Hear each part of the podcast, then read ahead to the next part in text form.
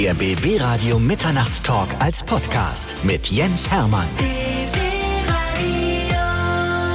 So, bei mir ist ein lieber Kollege, also wenn ich uns mal als Journalisten bezeichnen darf, Nils Binberg, er ist aber auch Buchautor. Herzlich willkommen bei uns. Hallo, danke. Der, der Grund, warum du heute überhaupt hier bist, ist mein Vater. Die Geschichte müssen wir vielleicht kurz erzählen. Mein Vater hat mal äh, zu seinem Geburtstag ein Foto von uns bekommen, auf dem er sich gesehen hat und gesagt hat, ich glaube, ich muss ein paar Kilo abnehmen. Und dann hat mein Vater angefangen zu recherchieren und ist auf Nils Binberg gestoßen und hat mir wiederum den Tipp gegeben. Ich habe mir dein Buch gekauft, habe es gelesen, habe gesagt, den Typen muss ich einladen. Die Familie Hermann hat mich jetzt schon groß unterstützt. Vielen Dank. Ja, wir haben schon mindestens ein Buch gekauft. Sehr Wer gut. weiß, also vielleicht kaufen wir noch ein zweites Buch. Das Buch ist wirklich ein ganz tolles Buch. Es heißt, ich habe es satt. Und es geht dabei um einen Nils Binberg, der von dick auf dünn, auf sportlich, also er hat sich quasi in diesem Buch mehrfach verändert. Und das ist so eine interessante Geschichte. Wir müssen die mal erzählen. Können wir gerne machen. Das Buch hat ja noch einen Untertitel. Das heißt, ich habe es satt, wie uns Ernährungsgurus krank machen. Und das ist ein bisschen auch meine eigene Geschichte, wie du gerade gesagt hast, aber es ist auch eine Abrechnung mit dieser ganzen Ratgeberliteratur. Ähm, jeden Tag kommen neue Empfehlungen. Eier sind gut für dich, dann sind Eier wieder das toxischste Gift überhaupt. Alle widersprechen sich. Ähm, man weiß tatsächlich, ähm, am Tag kommen 250 neue Studien auf den Markt. Es soll mehr als eine Million geben. Es gibt eine große Untersuchung aus Stanford, äh, die ergeben hat, dass diese alle fehlerhaft sind. Und deswegen kommen diese Widersprüche auch zustande. Und deswegen sind wir auch alle so irre verwirrt. Und ich war auch sehr verwirrt. Ich wusste gar nicht mehr, was ich essen sollte.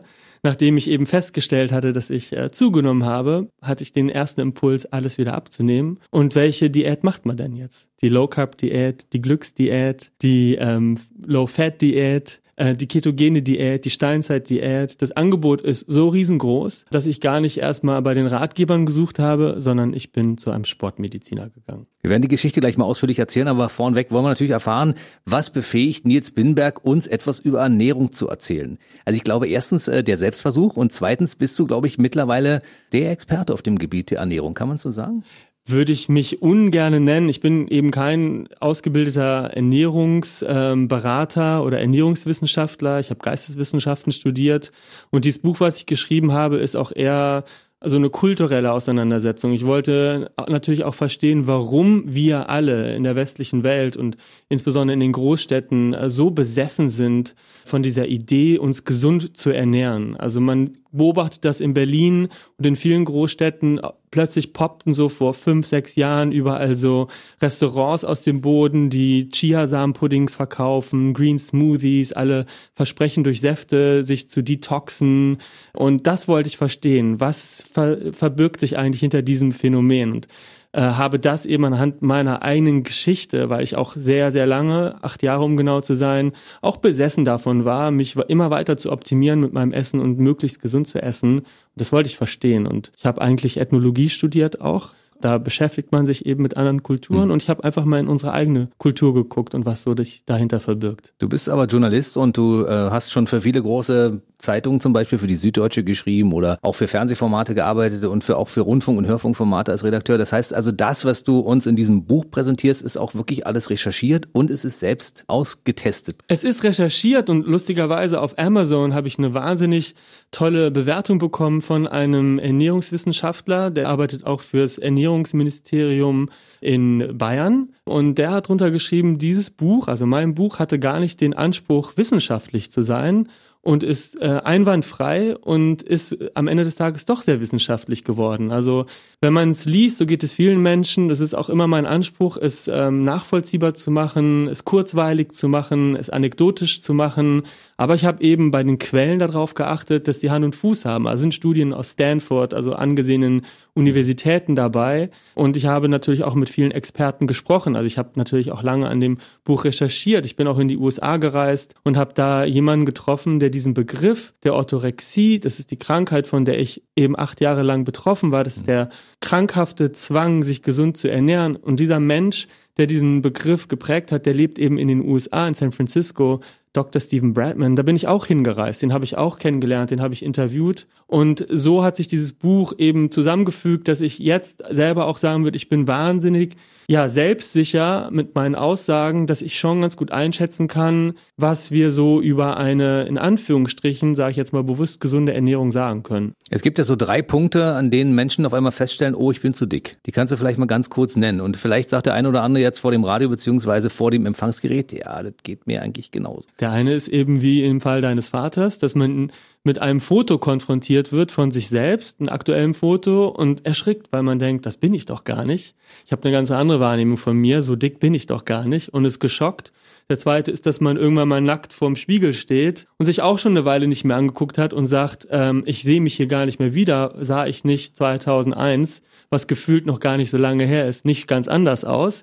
Und das dritte ist, man geht zum Arzt, lässt sich durchchecken und wird da nochmal auf die Waage gestellt und hatte sich das letzte Mal vielleicht auch vor zehn Jahren gewogen und hat auf einmal anstelle von 70 Kilo 80 Kilogramm. Und das sind eben die drei häufigsten Auslöser, wo Menschen sagen, sie machen eine Diät. Und bei mir war es beispielsweise auch die Waage. Also ich war im Neapelurlaub mit meinem Freund und hatte gar nicht gemerkt, dass ich zugenommen hatte. Ich habe mein ganzes Leben lang eigentlich auch immer eher um die 70 Kilogramm gewogen und merkte gar nicht, dass ich ähm, Fett an den falschen Stellen angesammelt hatte. Ich war skinny fat, also ich hatte, mhm. ich war dünn, aber hatte so einen kleinen Wanz hier vorne. Mhm.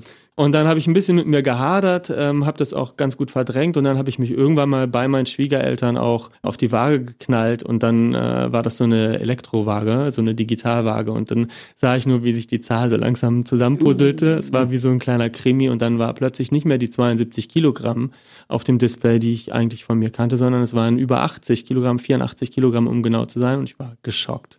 Und das hat mit dir auch eine ganze Menge gemacht. Du sagst aber heutzutage, Diäten sind nicht nur Dinge, die nicht funktionieren, sie sind auch schädlich unterm Strich.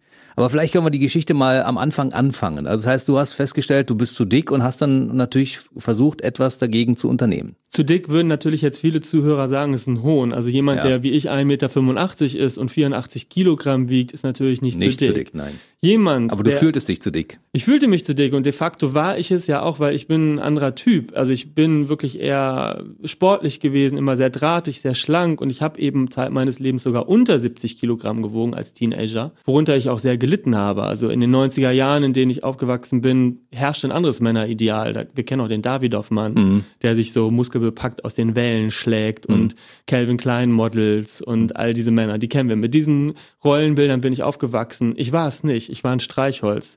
Da habe ich sozusagen auch schon, war ich auch schon mal in meiner Männlichkeit gekränkt. Äh, jetzt war ich wieder in meiner Männlichkeit gekränkt, weil ich plötzlich dick war. Ich hatte leichte Brüste. Welcher Mann will schon Brüste haben? Das mhm. ist nichts Männliches. Ja. Es sei denn, man heißt Mark Wahlberg. Genau. Und, sie, sie sind, aus Muskeln. Ja. Die sind aus Stahl. Meine waren aber ganz teigig. Die wollte ich nicht so gerne behalten. Deswegen äh, bin ich da zu einem Ernährungsmediziner gegangen und der hat so eine äh, Fettanalyse gemacht. Impedanzanalyse heißt das. Da werden sozusagen durch Widerstände, elektrische Widerstände, wird der Fettgehalt gemessen. Mhm. Und eigentlich hätte ich das auch gar nicht machen müssen, weil ich wusste ja, ich bin zu dick. Aber ich wollte es gerne schwarz auf weiß haben. Und dann hat er gesagt, okay, was isst du denn? Und dann habe ich gesagt, ja, ich esse Kartoffeln, ich esse Pasta, ich esse Reis, ich esse alle diese Dinge. Und dann sagt er, ja, du isst wahnsinnig viele Kohlenhydrate. Ich hatte zwar Bio-Leistungskurs, aber dachte so, was sind denn Kohlenhydrate? Also wo sind die denn eigentlich genau überall drin? Hat er mich aufgeklärt, hat gesagt, okay, äh, reduziere doch mal die Kohlenhydrate, also mach eine Low-Carb-Diät, mach ein Kraftausdauertraining. Ich habe dann so Body-Pump-Training gemacht mhm. in einem Kurs mit äh, Autoscooter-Musik und Langhanteln habe ich da Bewegungen, so Huda-Bewegungen und sowas gemacht. Und ähm, die Kilos purzelten und zwar innerhalb von einer Woche, zwei Wochen waren drei Kilogramm weg. Und ich habe gedacht, ja, es stimmt. Kohlenhydrate machen dick, ich schicke sie ins Nirvana. Und heute weiß ich eben durch die Recherche, dass das ein Mythos ist, dass sie, dass man am Anfang so eine Diät wahnsinnig viel Wasser verliert, nämlich drei Kilogramm, um genau zu sein. Und das waren genau die drei Kilo, die dir fehlten auf einmal. Ja. Orthorexie ist ja eigentlich eine Krankheit, von der eine ganze Menge Leute betroffen sind, auch die das gar nicht wissen, dass sie das haben. Der zwanghafte Drang, sich gesund zu ernähren. Genau, die krankhafte Fixierung auf eine gesunde Ernährung eine Million Leute sollen davon betroffen sein, alleine in Deutschland. Äh, es gibt einen Professor, der in dem Bereich geforscht hat, äh, Professor Dr. Christoph Klotter, der spricht sogar von der essgestörten Gesellschaft. Ich würde nicht so weit gehen. Ich kenne viele Leute in meinem Umfeld, die ein sehr unverkrampftes Verhältnis und bewusstes Verhältnis zu, zur Ernährung haben, aber es ist nichts Pathologisches, also nichts Krankhaftes. Aber ja, tatsächlich kommt man mit dieser Krankheit wahnsinnig gut durch den Alltag, weil er schon so auf Selbstoptimierung ausgerichtet ist. Also mhm. uns wird von so vielen Seiten immer wieder suggeriert, jetzt achtet auf schlank zu sein, also von der Popkultur, von den ganzen Bildern, die wir in den, in den Medien sehen. Ähm, das Ministerium für Ernährung und, und, Gesundheit sagt beispielsweise auch, achtet auf eure Gesundheit, ihr, ihr müsst schlank sein. Und dieser Schlankheitsdruck, der ist schon ganz schön immens und den versuchen wir natürlich alle zu erfüllen. Und einige Menschen versuchen den eben zu übererfüllen. Also diesen Optimierungsdruck, den wir überall haben in der Gesellschaft, der zeigt sich eben auch in der Krankheit. Und wenn man heute in Berlin in ein Restaurant geht, dann wird man ja schon bei der Bestellung gefragt, ob man irgendwelche Unverträglichkeiten mhm. hat oder Allergien oder ich war neulich in der Pizzeria, da war auf der Speisekarte drauf, woher die ähm, Zutaten alle kommen. Also der Büffelmozzarella aus äh, Brandenburg. Okay, okay, Büffelmozzarella Brandenburg, ja, ist mir auch neu. Ja, haben wir. ja, ja. ich weiß. und dann äh, die Tomaten daher. Also das heißt, es gibt, es ist dann nicht, sind es vielleicht Nerds, die sich also besonders äh, um ihr Essen kümmern. Wo ist da die Grenze? Sind es nicht längst schon Leute, die so zwanghaft sind, dass sie nur noch diesen einen Büffelmozzarella essen kann? Und so war es am Ende bei mir auch. Also als ich mich immer mehr in Ernährungstheorien verstrickt habe, blieben am Ende nur noch fünf Lebensmittel übrig, die ich mir überhaupt zugestanden habe. Das war ein Räucherlachs, das war Eier, das war ein bisschen Buchweizenbrei, weil der eben glutenfrei ist und es waren Fleisch und Fisch und das war's. Mehr habe ich mir nicht zugestanden und habe natürlich auch irre viel abgenommen. Also ich habe am Ende nur noch 68 Kilogramm gewogen. Ist das am Ende schon eine Mangelernährung, wenn man sich so einseitig ernährt? Ich meine, es ist ja relativ ausgewogen, diese fünf Produkte, aber es fehlt ja trotzdem an einigen Dingen, ne? Ja, vor allen Dingen ist es ähm, eben nicht abwechslungsreich und alles, was extrem ist, ist extrem ungesund. Hm. Also es gibt viel, viel krassere Fälle als meine. Da gibt es schon junge Frauen und Männer, die sagen, sie essen nur noch diese eine Hirse, die in Äthiopien unter dieser Sonne und mit der Lichtbestrahlung angebaut worden sind. Und wenn sie den nicht kriegen, dann essen sie ihn nicht. Und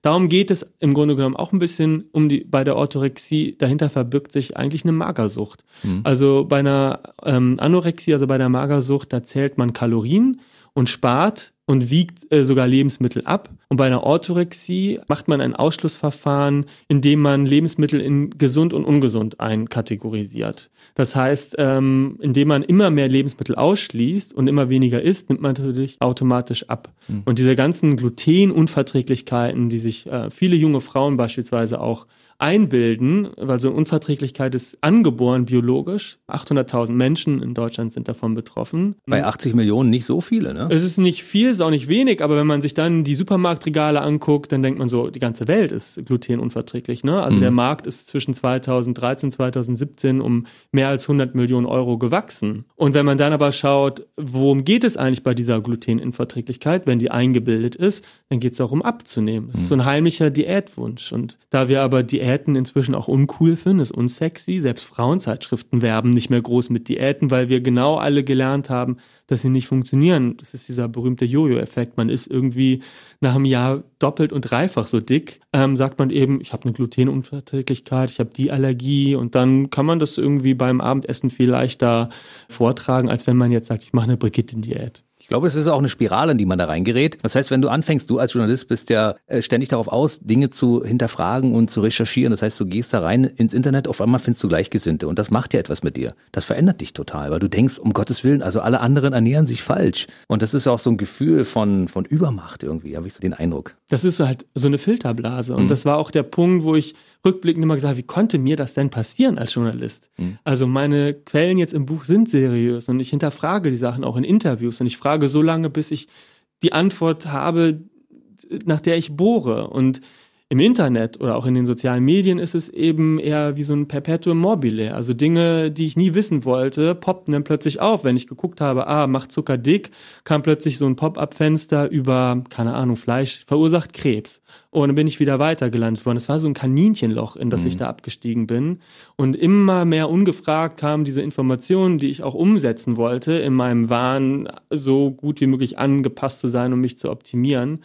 Und ich finde, das Gefährlichste an den sozialen Medien vor allen Dingen ist eben dieses Filterblasenprinzip. Also man abonniert Leute und ist plötzlich nur noch unter Gleichgesinnten. Und ähm, wenn die dann plötzlich sagen, ist vegan, dann ist vegan das, das ultimative Prinzip. Und wenn die dann plötzlich sagen, jetzt trinkst du nur noch 30 Tage Wasser am Tag, was eigentlich total gefährlich ist, mhm. dann wirst du das glauben weil du von allen Seiten nur noch damit befeuert wirst. Und diese sogenannten Unwahrheiten werden so oft wiederholt, dass man sie irgendwann glaubt. Das, das ist ging, das große Problem. Das ging dir ja genauso. Das ging mir genauso. Ich habe diese Dinge alle wirklich beherzigt. Und du fragst dich natürlich als Journalist, wie konnte mir das passieren? Weil normalerweise hinterfrage ich alles ganz genau. Und ich bin aber genau denen auf den Leim gegangen, die da drin schreiben, Fleisch macht Krebs und Zucker ist ungesund und so. Du hast alle Dinge auch ausprobiert. Ja, das geht zum einen auch nicht nur mir so eben, sondern vielen Leuten durch unsere Ernährung zeigen wir auch, wer wir sind. Es gibt dieses tolle Zitat von einem Philosophen aus Deutschland, Ludwig Feuerbach, der Mensch ist, was er ist. Hm. Das hat heute noch eine höhere Gültigkeit als Ende des 18. Jahrhunderts, als er es geprägt hat, weil wir eben in den sozialen Medien so gut zeigen können, was wir essen. Also wir fotografieren ja alle ständig unser Essen. Also alle nicht. Also sehr viele, viele. Menschen. Ne? Ich sehe es auch in Restaurants. Dann zücken die Leute die Kamera, knips, knips und dann wird es schnell hochgeladen und dann dadurch grenzt du dich natürlich, wenn du ein Chiasamenpudding isst, von denen, die Fleisch essen oder McDonalds oder irgendwas grenzt du dich ab. Soziale Distinktion. Du willst sagen, ich bin ein besserer Mensch. Das sind so diese Themen der Individualisierung. Wir leben halt auch in einer sehr individualisierten Gesellschaft. Wir leben aber auch eben in einer Gesellschaft, wo es um Selbstoptimierung geht. Wir leben aber auch in einer Gesellschaft, in der Religion und Religiosität immer eine weniger große Rolle spielt. Aber Menschen brauchen Dinge, an die sie glauben. Hm. Und Religion, wenn man sich anguckt, was eigentlich so die Funktion ist, dann steckt dahinter so ein Gemeinschaftsgefühl. Man will sich einer Gruppe zugehörig fühlen stiftet Identität. Ich war gerade in Jerusalem unterwegs und habe gedacht, so ja, ich bin eigentlich nicht in der Kirche, ich bin Atheist, aber ich bin so christlich geprägt in meiner Erziehung. Ich fühlte mich überall sicher, wo ich Glocken gehört habe, wo ich Weihrauch gerochen habe und alles, was arabisch war oder jüdisch, war mir so fremd. Also ich wusste sofort, wo mein Platz in Jerusalem ist. Das mhm. ist ja in vier Stadtteile aufgeteilt und ähm, so ist es auch beim Essen. Wenn ich weiß, ich bin Paleo, ich ernähre mich nach der Steinzeitdiät, dann weiß ich, wo mein Platz in der Gemeinschaft und in, in der Szene ist. Und das ist äh, Ernährung eben auch. Re Ernährung ist Religion, quasi Religion, stiftet Sinn. Nils Bimberg ist bei mir, er hat das Buch geschrieben, ich habe es satt, wie uns Ernährungsgurus krank machen. Und bei dir war es tatsächlich so, du hattest ein leichtes Übergewicht, als du anfingst, damals zehn Kilo mehr als vorher. Und dann bist du Schritt für Schritt auf sämtliche Ernährungszüge aufgesprungen. Kann man so sagen? Ja, fast alle. Also 25 Lehren bin ich in der Zeit bestimmt gefolgt. Also es fing an mit Low Carb. Da war es dann kein großer Schritt zur Paleo-Diät, also Steinzeit-Diät, mhm. weil da verzichtet man eben auch auf Kohlenhydrate. Äh, dann habe ich mir den Staffelstab in die Hand gereicht zu glutenfrei. Äh, das ist auch ein Teil der Paleo-Lehre wiederum. Das Weizen, also Gluten ist ein Protein, was in Weizenprodukten ist. Das macht sozusagen den Teig so richtig dehnbar, elastisch. Ähm, und das soll aber zu Entzündungsprozessen geführt haben in der Menschheitsentwicklung. Und das soll eben uns dumm machen wie Brot. Da gibt es einen Buchtitel oder eine Weizenwampe. Man wird dick davon. Das habe ich alles geglaubt. Und dann habe ich Clean Eating betrieben, also keine Lebensmittel zu mir genommen, die mehr als fünf Inhaltsstoffe beinhalten, also keine Konservierungsstoffe, Farbstoffe. Zugesetzten Zucker, all diese Sachen. Ich habe mit vegan geliebäugelt. Das war für mich so die absolute Königsklasse. Das war das reinste Gefühl überhaupt, dass man den Körper so besiegt und keine verbotenen Lebensmittel wie Fleisch und tierische Produkte eben zu sich nimmt und das war auch irgendwie immer flankiert von so ganz kleinen Regeln, wie beispielsweise bei, bei Früchten habe ich es gehalten, leave them alone or eat them alone. Das heißt, drei oder zwei Stunden vor und nach einer Mahlzeit keine Früchte, weil sie dann nicht mehr richtig verstoffwechselt werden. Das nennt man Food Layering. Dieser Trend hat auch einen Namen und äh, das sind auch Dinge, die ich mir dann immer ausgemalt habe. Was passiert da jetzt in meinem Darm, wenn sich das da irgendwie schichtet? welche Stürme richtet da Gluten gerade an, äh, wo sind jetzt die nächsten Entzündungen. Also 24 Stunden am Tag sind meine Gedanken im Grunde genommen nur um das Thema Essen gekreist. Das ist ja grausam. Das war sehr schmerzhaft. Ich habe auch vielen Leuten vor den Kopf gestoßen. Ich war eine absolute Nervensäge, so ein Missionar Missionierungsgeist. Was, du bist ein Burger? Das geht gar nicht. Ist schon viel schlimmer. Also wir saßen bei Abendessen in einem guten Steakhouse in Berlin und was mir einfiel, war über Darmbakterien zu reden und Ausscheidungsprozesse. Mhm. Das steht in dem Buch auch übrigens sehr schön beschrieben. Das liest sich wirklich weg. Man kann zwischendurch mal sagen. Ich empfehle dieses Buch zu lesen, weil es liest sich wirklich. Da, man fängt an und man hört auf und sagt, oh, schon vorbei? Warum ist es, warum ist es schon vorbei? Okay. Du hast also Leute in deinem Umfeld missioniert, hast gesagt, so geht das nicht nicht. Ja, alle, alle. Und interessanterweise befinde ich mich natürlich auch in einem bestimmten Milieu, also eher urban, eher äh, akademisch, eher mhm. modeaffin, digitalaffin. Das heißt, ähm, meine ganzen, dieser Charme, den ich auch hatte, wie ein Ernährungsguru tatsächlich, der hatte eine Zielgruppe. Also da waren Leute, die haben ihre Ohren gespitzt, wenn ich von meinen Theorien gesprochen habe. Jeder hatte auch eine eigene Theorie. Das heißt, es gab auch Diskussion, es gab natürlich auch Streit.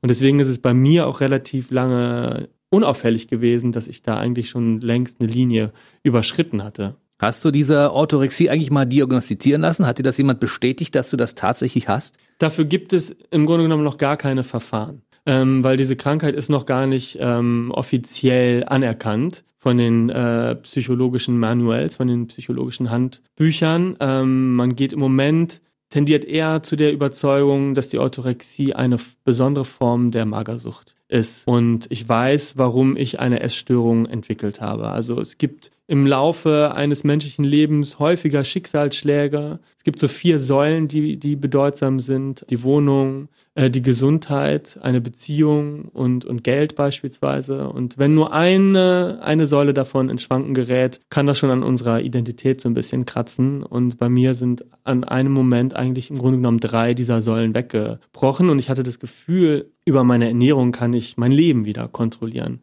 Weil Essen ist natürlich etwas, was wir machen müssen. Es ist etwas sehr Unmittelbares. Also wir verleiben uns etwas von außen ein und haben dadurch schon dieses Gefühl der Kontrolle. Und deswegen ist es auch mir passiert, dass ich gedacht habe, die, all die Probleme, die ich habe, diese Spannung im Job, die Spannung in der Partnerschaft, die kann ich sozusagen stellvertretend über mein Essen lösen. Also ich habe da so einen Konflikt auch oder mehrere Konflikte vermieden. Und das kann man in alle möglichen Richtungen machen. Da kann man spielsüchtig werden, alkoholsüchtig mhm. oder man wird eben SS gestört. Wie viel Zeit eines Tages nimmt das in Anspruch, sich auf das richtige, in Anführungszeichen, Essen zu konzentrieren und sich Gedanken darüber zu machen, was man zu sich nimmt, damit es einem nicht schadet? Den ganzen Tag. Das beginnt tatsächlich mit dem Aufstehen und Reiseplanungen sind zum Beispiel eine riesige Herausforderung. Also es nimmt jede Spontanität. Also wenn ich ver verreist bin, dann hatte ich in meinem Alukoffer eine Hälfte nur mit einem bestimmten Buchweizenbrei, weil ich wusste, den gibt es jetzt nicht in Paris oder in Amerika oder so. Das musste genau auch dieser eine Brei sein. Und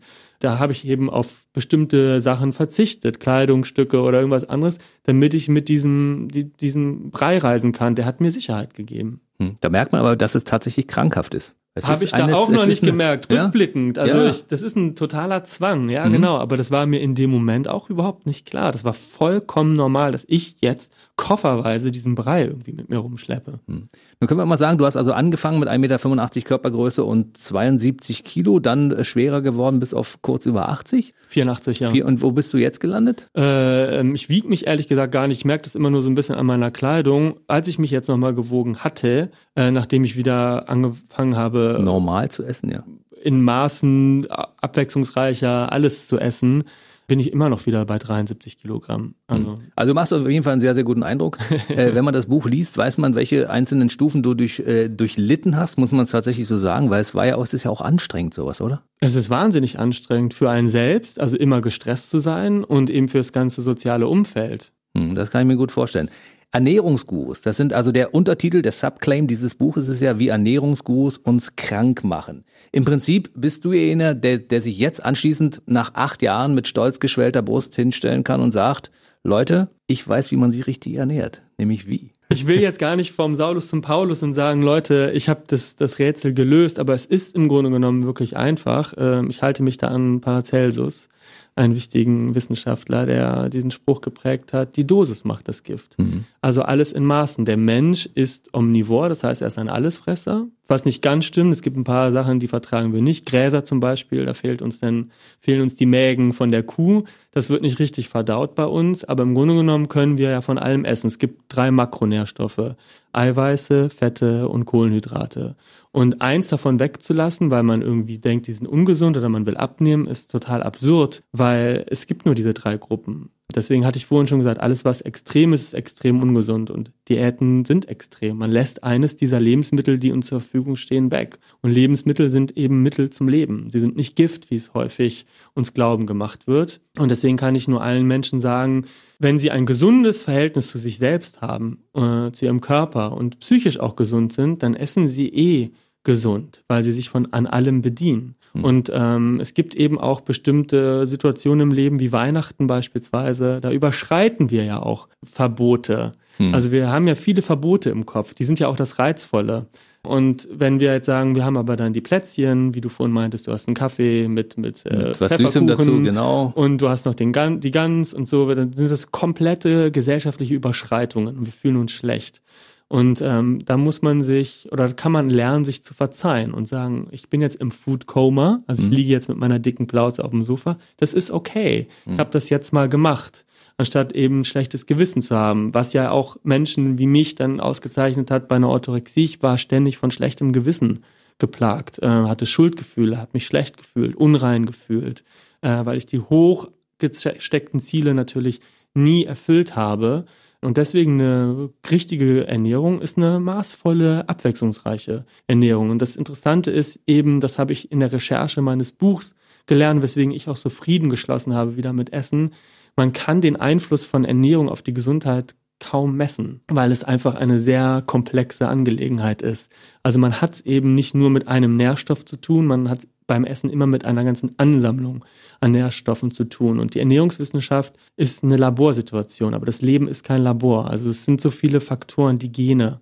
Ja, äh, wie gut schlafe ich? Wie glücklich bin ich mit meinem Job? Wie glücklich bin ich in meiner Beziehung? Das sind alles Faktoren, die noch wesentlich mehr als das, was wir uns einverleiben, also Essen, die Gesundheit prägen. Mhm. Nur lassen sie sich nicht so leicht kontrollieren. Das ist eben, es macht uns auch so Angst. Also diese ungelösten Konflikte in der Partnerschaft oder im Job, ehe man die erkannt hat, ehe man sich verändert hat. Das ist wahnsinnig kraftvoll. Seine Ernährung kann man sofort um, umstellen. Da kauft man sich einen Ratgeber und dann äh, isst man anders und dann sind alle Probleme gelöst. Sind sie leider nicht. Aber der Kopf macht dabei eine ganze Menge. Also wenn ich jetzt, ich gebe mal ein Beispiel, wenn ich jetzt zu Weihnachten äh, eine Packung Pfefferkuchen habe und ich habe da einen Jeeper drauf und esse die einfach und trinke einen schönen Kaffee dazu und fühle mich anschließend gut, dann ist das für meine Ernährung gut. Wenn ich das umgekehrt mache und sage, ich esse jetzt eine Tüte Pfefferkuchen, weil ich einen Bock drauf habe und anschließend fühle ich mich schlecht, weil der Kopf sagt, oh, das war jetzt aber gerade, du hast gerade eine Grenze überschritten, darf man nicht zu viel Kalorien und so, dann ist es schlecht für mich. Das ist schlecht für dich, ja. Das ähm, kann tatsächlich dazu führen, also es gibt Menschen, das ist die Bulimie, die Essbrechsucht, die mhm. eben aufgrund dieser starken Schuldgefühle sich erbrechen. Das sind häufig Menschen, die kommen aus leistungsorientierten Elternhäusern, die wollen funktionieren, aber die brauchen sozusagen auch dieses emotionale Essen, um diese Konflikte, die sie eigentlich haben, zu lösen. Wenn du jetzt einfach gelegentlich sagst, ich esse jetzt mal ein bisschen mehr Pfefferkuchen, wirst du kein schlechtes Gewissen haben. Ähm, es sei denn, du bist eben auch so geprägt von den Empfehlungen der ganzen Ernährungsratgeber, der DGE, also der Deutschen Gesellschaft für Ernährung. Das sind ja alles ähm, Stellen, die uns permanent einreden wollen, dass es eine universelle, gültige, gesunde Ernährung gibt. Aber die gibt es nicht, weil der Mensch ist kein Standardwerk. Also wir sind so unterschiedlich wie unsere Fingerabdrücke. Jeder Stoffwechsel arbeitet anders. Also man hat mal herausgefunden, dass Tomaten den Insulinspiegel hochjagen. Ja, aber nur bei bestimmten Leuten. Und man kann auch manchmal gar nicht alles ganz genau so erklären. Und das muss man eben auch für sich rausfinden. Also es gibt natürlich echte Allergien. Es mhm. gibt ich habe auch eine Nussallergie. Da habe ich eine Reaktion, habe ich Blasen an den Fingern, wenn ich nicht aufpasse. Gott sei Dank nichts Schwerwiegenderes. Ähm, mhm. Es gibt Unverträglichkeiten, die sind angeboren. Das gibt es alles. Und es gibt auch Übergewicht und krankhaftes Übergewicht. Aber dieses Übergewicht kommt nicht von bestimmten Lebensmitteln, auch nicht von einer bestimmten Ernährung, sondern sie kommt von einem zu viel. Das ist wieder dieses Extreme. Und warum isst man so viel? Das sind psychologische Faktoren. Das hat nichts mit einem Lebensmittel zu tun. Und wir stigmatisieren in unserer mhm. Gesellschaft Lebensmittel. Also wenn man eine Tageszeitung aufschlägt und es geht um das Thema Fettleibigkeit, dann ist da häufig ein Symbolfoto von einer Pizza, von Cola, von Pommes. Und das heißt, suggeriert, das diese Lebensmittel sind schlecht. Die machen dich so fett. Und dann ist es natürlich leicht, einen Schuldigen gefunden zu haben. Der Supermarkt ist schuld daran, dass ich so fett bin, weil der tut ja die Schokolade immer in die erste Reihe. Mhm. Oder warum hat der Supermarkt 170.000 äh, Produkte im Durchschnitt? Der macht uns doch fett. Mhm. Und warum äh, wird dann überall für Burger beworben? Das ist natürlich immer so eine Schuldzuweisung und eine Schuldabweisung auch von einem selbst, weil man nicht so schwach dastehen möchte. Deswegen ist es leicht zu sagen, Lebensmittel machen fett. Nein, unsere Psyche, unser Verhalten macht fett. Ich habe einen Kollegen hier, also der sieht aus wirklich wie ein Strohhalm. Und der isst jeden Tag zum Mittag eine große Pizza, trinkt zwei Liter Cola dazu. Der hat einfach einen guten Stoffwechsel, vermute ich mal. Ich habe keine Ahnung. Und für den würde zum Beispiel eine Empfehlung der Deutschen Ernährungsgesellschaft nicht funktionieren, weil diese ist ja eine, ein, ein Standard, die theoretisch auf jede Person passen soll, was nicht passt. Ja, genau. Und das ist das große Problem. Und Das andere Problem ist, dass diese Ratgeber Dinge versprechen. Also sie sorgen zum einen für eine Orientierung, wo sie vorher für Desorientierung gesorgt haben. Also diese widersprüchlichen Aussagen, was gesund ist und was nicht gesund ist, widerspricht sich ja ständig. Dann kommen sie daher und sagen, ah, wir haben aber die Lösung gefunden. Und dann machen sie en passant, also nebenbei immer noch so Versprechen wie mit einer gezielten Fettdiät, also gesunde Fette und wenig Zucker, kann man Krebs heilen, beispielsweise. Stimmt nicht. Es wäre toll, es wäre mhm. super. Ich würde bestimmte Fette essen und ich würde auch nur, wie die, die Deutsche Gesellschaft für Ernährung uns vorschreibt, äh, fünf Portionen Obst am Tag essen, um mein Krebsrisiko zu senken. Es ist nicht möglich, es funktioniert nicht. Und das finde ich fatal, weil es gibt im, im Lebensmittelrecht ein Gesetz, ein EU-Gesetz, das ist die Health Claims Verordnung, dass die äh, Firmen nicht mit Versprechungen auf der Verpackung werben dürfen, die ein Produkt nicht hält. Für Ratgeber gilt das nicht. Und sie machen uns glauben, dass man für immer jung, fit, schön und eben keinen Krebs bekommt. Die haben dann so einen Namen, diese hm. Ratgeber wie Vegan for Youth oder Vegan for Fit, wo dann behauptet wird, eine vegane Ernährung macht dich eben für immer jung. Aber das ist überhaupt nicht erforscht und ich meine, die Veganer, die ich kenne, die werden auch alt, die hm. kriegen auch Falten. Definitiv. Und Steve Jobs zum Beispiel war ja ein sehr kluger Kopf, das wissen wir. Der hatte Krebs und man hat ihn empfohlen, irgendwie auf Fruchtsäfte zurückzugreifen. Wenn das das Mittel gewesen wäre, dann wäre er jetzt noch am Leben. Also das war wahrscheinlich schon mal ein Trugschluss. Und ich glaube, da gibt es auch eine ganze Menge andere Leute, die sind krank und die suchen einfach nach irgendwelchen Lösungen, um ihre Krankheit zu bekämpfen und die landen dann bei irgendwelchen Ratgebern. Ja. Äh, Zellen fahren gerne Fahrrad oder weiß ich nicht. Es gibt ja so, mögen keinen Krebs. Ja, es gibt da irgendwie so Dinge, wo du sagst, boah, aber unterm Strich ist das wirklich, da, da wird man in eine falsche Richtung geschickt. Ja, definitiv. Und das finde ich eben gefährlich. Was rätst du denn Leuten, die jetzt krank sind und die nach etwas suchen? Das ist ja auch wieder eine ganz individuelle Frage. Ich würde mir die Frage stellen, wenn ich eine Krebsdiagnose bekomme, ich würde natürlich auch versuchen, alles Mögliche ähm, zu recherchieren und zu gucken. Aber ich glaube, der erste Schritt ist immer, sich in die Hände von Experten zu be begeben. Hm. Also wer ist ein guter Onkologe? Und ich habe mit zahlreichen Onkologen für dieses Buch gesprochen und alle haben gesagt, es ist fatal, während einer Krebsbehandlung zum Beispiel zu fasten, was ja gerade auch so ein riesiges Thema ist, Fasten, Intervallfasten. Mhm würde das Leben verlängern und würde die Krebszellen aushungern. Und die haben gesagt, das ist fatal, weil in dem Moment, wo ich das mache, raube ich dem Körper Energie, die er sowieso nicht hat. Also in der Chemotherapie, wenn du bestrahlt wirst, das ist sehr kräftezehrend für den Körper. Wenn du dennoch anfängst, nur noch die Hälfte zu essen oder 16 Stunden am Tag nicht zu essen oder nur noch Fruchtsäfte zu trinken und alles Mögliche wegzulassen, dann schädigst du deinem Körper. Das kann auch den gegenteiligen Effekt haben, dass diese Krebserkrankung sogar schneller voranschreitet oder überhaupt äh, ausbricht, ja. Das ist eben nicht so leicht. Aber das Problem in unserer Gesellschaft ist, äh, ist so ein Paradox.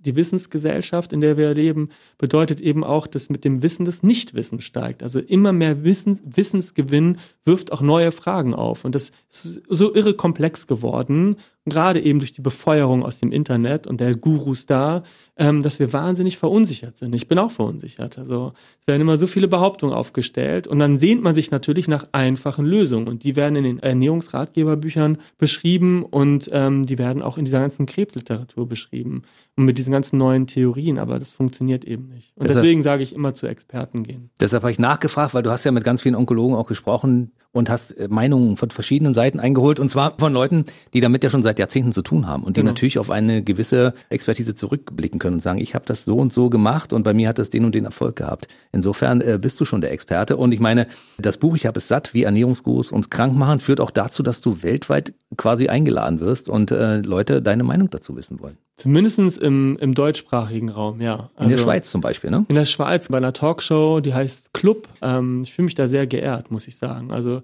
ich stelle mich aber auch diesen ganzen Gurus gerade bewusst in den Weg. Also ich scheue da jetzt keine Konfrontation. Das ist für mich auch eine große Herausforderung. Bin auch so ein bisschen konfliktscheu. Aber ich war auch mal eingeladen zu einer Diskussionsrunde von der Zeit, von der Tageszeitung. Und da bin ich auf zwei Ernährungsgurus getroffen, äh, die eben auch solche Behauptungen machen, mit Intervallfasten würde man Krebs heilen können oder vorbeugen oder mit bestimmten äh, gesunden Fetten. Und ich habe mich denen in den Weg gestellt. Ich habe denen unbequeme Fragen gestellt. Ich habe gesagt, okay, wie behandeln Sie denn Ihre Patienten? Ähm, kriegen die eine Chemotherapie? Ja. Kriegen die eine Bestrahlung? Ja. Ähm, ja. Und woher wollen Sie jetzt wissen, dass es die Ernährung war, die den mhm. Krebs geheilt hat? Ja, das wissen wir gar nicht. Das ist ein Gefühl. Und ja, gesagt, ja, dann bewegen sie sich mehr in der Esoterik als in der Medizin. Absolut. Ja, und äh, das sind aber Ärztinnen, die auf ihren Büchern auch im weißen Kittel auftreten mit dem Stethoskop um den Hals und sagen, ich bin hier eine Autorität, mir können Sie vertrauen. Und solche Behauptungen werden dann da drin getroffen. Also könnte man theoretisch die Empfehlung aussprechen, dass man auf Gurus im Internet, egal ob sie nur für Paleo oder für Keto oder für Vegan oder sonst was sprechen, wirklich nicht auf den Leim gehen darf. Also ich finde, man kann getrost diese ganzen Empfehlungen in den Wind schlagen. Das, ist, das sind Märchen, das sind moderne Märchen. Da wird eine Welt in Gut und Böse eingeteilt und jetzt gerade ist Zucker der Oberfeind. Zucker macht Fett, Zucker macht Entzündungsprozesse, Zucker macht dies. Äh, es gibt ja eine ganze Anti-Zucker-Fraktion. Die Sache ist einfach die, Zucker ist natürlich kein Gift. Zucker ist ein Lebensmittel und hm. wir brauchen Zucker als Menschen, sonst würden wir gar nicht hier beide im Studio stehen, dann würden wir umkippen. Ja, also Zucker ist nichts anderes als Glucose und Glucose ist der Hauptmotor für unsere Zellaktivität. Ja, also Insulin schleust diesen Zucker in die Zellen und wir haben überhaupt die Energie, die wir brauchen. Ja, und wenn man dem Körper nämlich Zucker entzieht und Gemüse ist ja auch nichts anderes als Zucker, es sind Kohlenhydrate, bisschen anders zusammengesetzt, aber es wird auch in Stoff, Zucker verstoffwechselt. Aber wenn man jetzt eine Low Carb Diät macht oder eine ketogene Diät und eben den Zucker entzieht, dann hat der Körper sogar Zucker Zuckerreserven in der Leber und in den Muskeln und die werden angezapft und die binden wahnsinnig viel Wasser, weil es Mehrfachzucker ist und die werden dann aufgespalten und da verliert man wahnsinnig viel Wasser. Das sind die drei Kilogramm, von der wir vorhin gesprochen haben. Aber der Körper braucht diesen Zucker. Er hat sie als Reserven. Wie viel und wie lange hast du für dieses Buch recherchiert und wo warst du überall, um Dinge rauszufinden?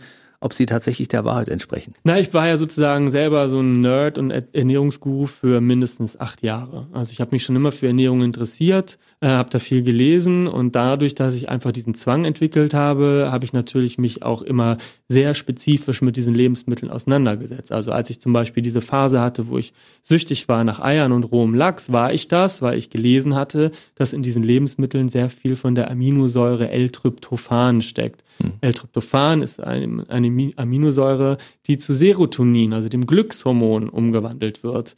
Ähm, also ich hatte offensichtlich ja nicht so viel Glück in meinem Leben oder fühlte mich unglücklich, dass ich es in Lachs und Eiern gesucht habe. Und ähm, das heißt, ich habe da schon dieses ganze Wissen angesammelt. Und dann habe ich eben danach ähm, mindestens zwei Jahre viel gelesen. Und ich würde nie behaupten, dass ich alles gelesen habe und ein Fazit ziehe aller wissenschaftlichen Ernährungsstudien wie es andere Bücher zum Beispiel machen. Hm. Das ist gar nicht möglich, weil ich vorhin ja auch schon gesagt habe, es gibt über eine Million Studien. Ich habe einfach mir nur die kritischen Studien angeguckt, die sogenannten Metastudien, die mhm. andere Studien ausgewertet haben und die zu Erkenntnissen gekommen sind. Und da gibt es eben diese Stanford-Erhebung oder auch von dem Cochrane-Institut in Süddeutschland, die sagen, 98 Prozent aller ernährungswissenschaftlichen Studien sind falsch, wenn nicht sogar alle, weil es eben nicht messbar ist, was Ernährung da mit uns im mhm. Körper macht. Das müsste eine künstliche Laborsituation sein, eine Doppelblindstudie. Das heißt, der Mediziner und auch die Gruppe wissen nicht, in welcher Gruppe sie sind. Man bekommt ein Placebo. Und wie soll das bei Essen funktionieren? Was ist ein Placebo von einem Steak? So, man weiß immer, was man isst und man kann schon aus ethischen Gründen nicht einer Gruppe von Menschen sieben Jahre lang nur Fleisch geben und der anderen nur Tofu. Und mhm. dann ist eben noch der persönliche Lebensstil, nimmt ja auch noch einen Einfluss. Also fahre ich mit dem Fahrrad statt dem Auto zur Arbeit, bin ich glücklich in meinem Job. Ähm, das sind alles Sachen, die eben Einfluss nehmen auf uns auch. Die kann man aus so einer Laborsituation ja nicht wegzaubern. Also dann kann man aber eben auch nicht sagen, Fleisch verursacht Krebs.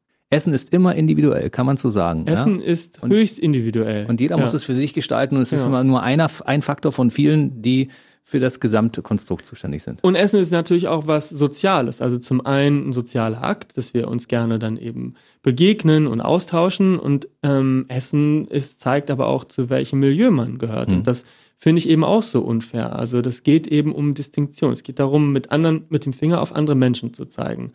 Wie, du isst das Billigfleisch wie du isst das. Also mhm. da geht es ja immer um die Aufwertung eines Selbst. Darum ging es bei mir auch. Ich stand auch an der Supermarktkasse und hatte da meine vorbildlichen Lebensmittel liegen, Grünkohl und alle möglichen Smoothie-Inhaltsstoffe. Und dann war vor mir eine Tiefkühlpizza und hinter mir irgendwie Brot und ich habe mich besser gefühlt, ich habe mich überlegen gefühlt. Und darum geht es eben auch. Aber es gibt sehr, sehr viele Menschen in unserer Gesellschaft, mm, die haben ganz andere Probleme als ihren Chiasamen-Pudding oder ein Smoothie. Die kämpfen zum Teil ums Überleben.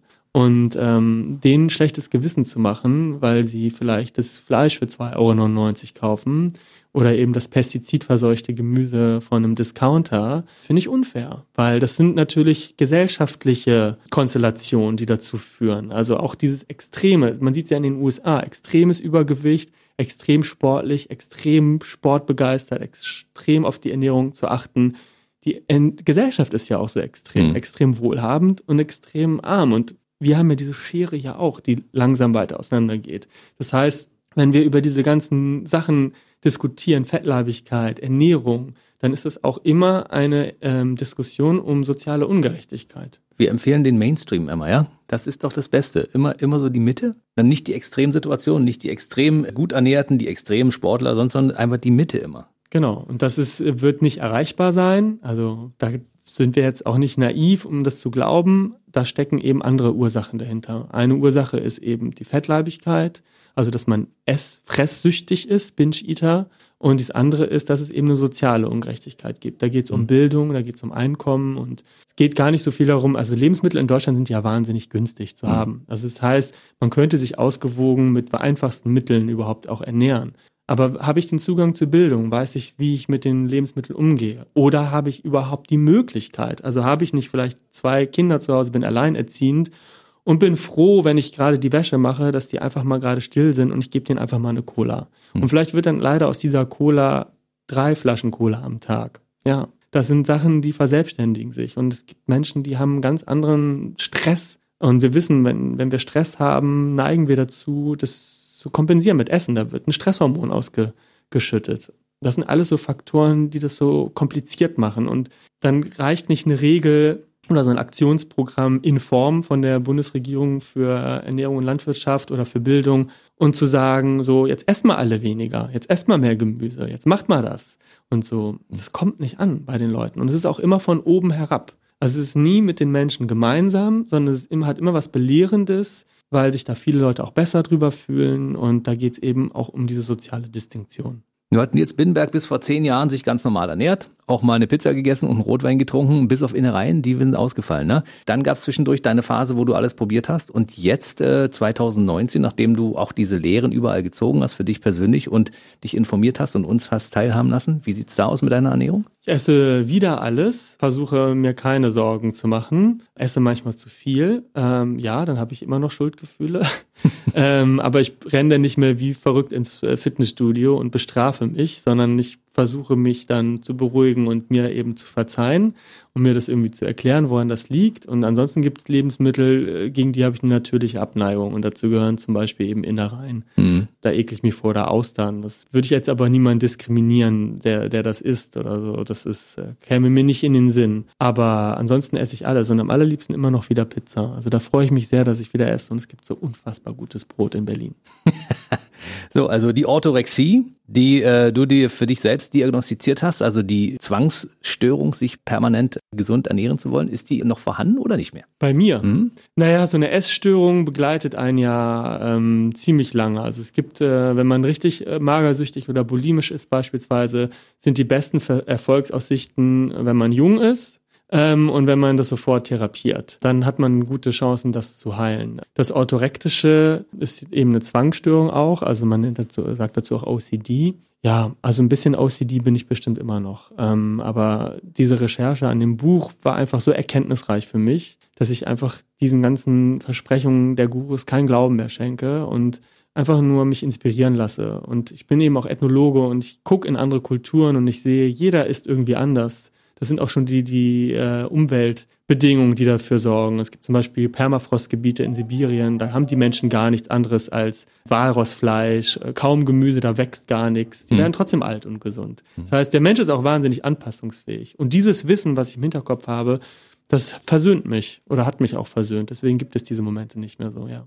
So, zum Schluss würde ich gerne noch mal ganz kurz den Leuten mitteilen, was Nils Binnenberg für ein unheimlich toller Kollege ist, weil ich meine, du machst so viel. Erzähl mal bitte kurz deinen beruflichen Werdegang und äh, warum du dich auf, in weiten Teilen der Welt auch so gut auskennst und so zu Hause fühlst und du Informationen zum Beispiel in den USA genauso sofort verinnerlichen kannst, wie du das mit deutschen Informationen machst. Ja, ich habe tatsächlich äh, um die 2000er herum mein Studium angefangen in Köln, äh, der Theater, Film und Fernsehwissenschaften, weil ich schon damals dachte, ich würde gerne als Journalist arbeiten und habe dann auch noch noch Anglizistik äh, studiert, also englische Literaturwissenschaft. Deswegen kann ich eben so englischsprachige Quellen auch ganz gut auswerten und habe Ethnologie studiert, weil ich immer daran interessiert war, was geht so in anderen Kulturen ab, weil es natürlich auch viel aussagt über die eigene Kultur. Also man lernt viel über sich selbst kennen und während des Studiums habe ich tatsächlich mal bei der Lufthansa gearbeitet als FAZ.